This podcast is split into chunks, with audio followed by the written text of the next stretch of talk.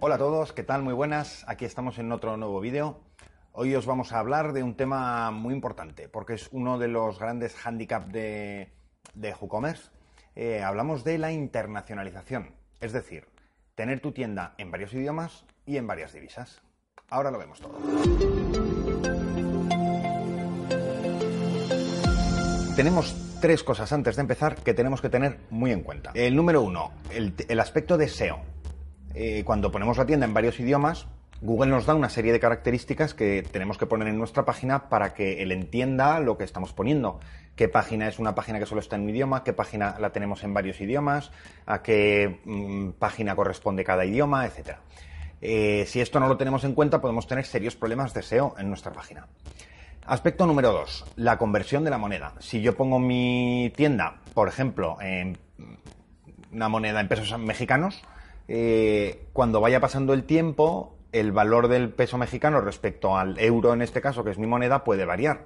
Si yo en mi tienda no tengo un sistema que automáticamente actualice el precio, eh, puedo acabar perdiendo mucho dinero o bien quedándome poco competitivo porque se haya quedado el precio muy alto en, otro, en otro país. Entonces hay que tener en cuenta o bien tener un sistema que te actualice el precio o bien ir cambiando el precio manualmente de vez en cuando.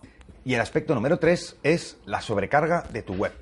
Eh, normalmente los plugins de multidioma suelen sobrecargar mucho la página. Y esto es un aspecto que tienes que tener en cuenta. Según la opción que elijas al final, puede que tengas que pasarte a un servidor más potente.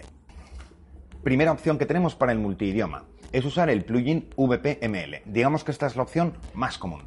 El VPML, el WordPress Multilanguage, nos permite tener la tienda en varios idiomas y además nos ofrece la posibilidad en el mismo plugin de tener un conversor de moneda. Eh, este plugin tiene sus pros y sus contras. Eh, mi experiencia es, como principal contra de este, de este plugin, es la sobrecarga que supone para la web. En general, en cuanto instalas este plugin, la web se ralentiza mucho.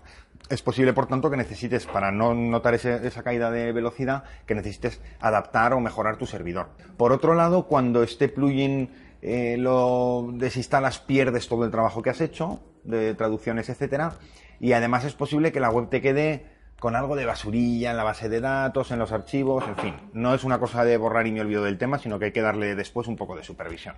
La segunda opción es hacer algo parecido, pero con otros plugins. Eh, a nosotros se nos ha ocurrido, por ejemplo, el plugin Polylang, que sustituye al VPML, y el plugin Currency Converter Widget, eh, que este lo que nos permite es hacer el cambio de divisa.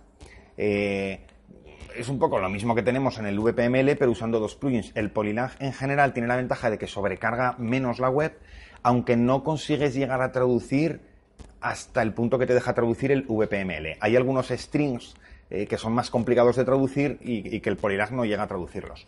Por otro lado, el conversor de, de, moneda sí que funciona a la perfección. De hecho, es uno de los recomendados por WooCommerce y te harán salir del apuro. Si no te gusta mucho, si te has peleado alguna vez con el VPML y no te gusta mucho cómo funciona, puedes probar este sistema. Otra opción que tenemos, la opción que nos recomienda WooCommerce. WooCommerce en su documentación nos dice si quieres tener tu tienda en varios idiomas y en varias divisas, puedes utilizar y recomienda dos plugins. Primero Multilingual Press y segundo el Currency Converter Widget, el que ya hemos hablado.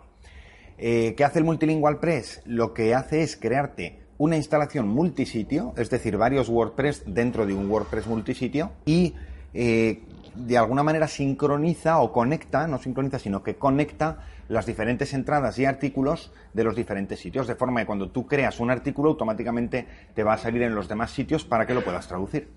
Ventajas que tiene este sistema, eh, no supone ninguna sobrecarga porque tiene sitios diferentes, por una parte. Y por otra parte, em, el día que tú desinstalas el plugin tienes un montón de sitios, cada uno en su idioma y con el mismo contenido. Eso es una ventaja porque te supone que no dependes de ese plugin para hacerlo todo. Al mismo tiempo, el Currency Converter Widget te permite tener las diferentes monedas en, la, en cada una de las tiendas.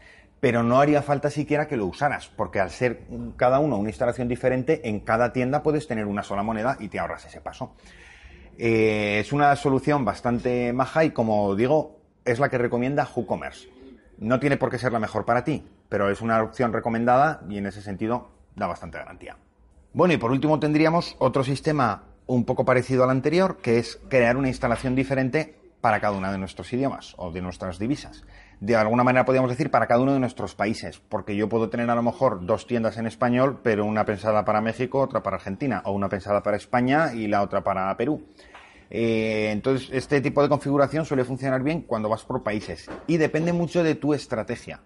Si tu estrategia es que, por ejemplo, tú desde España vas a vender a todo el mundo y lo que quieres es tener varios idiomas y varias monedas y un, digamos, un punto logístico centralizado, eh, en ese caso te conviene más buscar una de alguna de las otras opciones.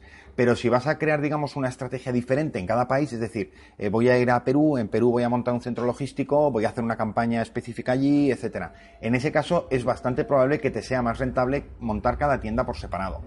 Eh, aunque te va a suponer tener el catálogo también por separado, cualquier cambio en las descripciones o en las imágenes de un producto lo vas a tener que ir replicando en las demás páginas, pero te va a dar muchísima seguridad el no tener problemas de, por detrás de sobrecargas, el saber que el catálogo que tienes en cada país se corresponde con lo que realmente tienes en cada país, etcétera. Es una de las últimas opciones mm, y según tu estrategia puede encajarte muy bien o ser un auténtico horror.